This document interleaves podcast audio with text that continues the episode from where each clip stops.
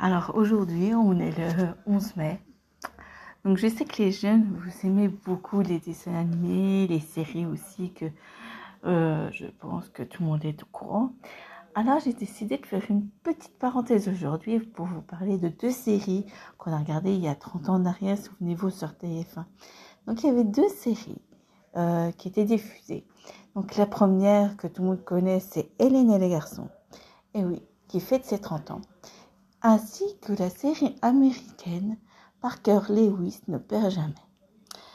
Voilà pour la petite information. Si cela vous a plu, n'hésitez pas à liker ces petits trucs ou laisser un petit commentaire. Ce serait très plaisant, comme ça je peux revenir sur vous. Cela étant, je vous souhaite une excellente journée.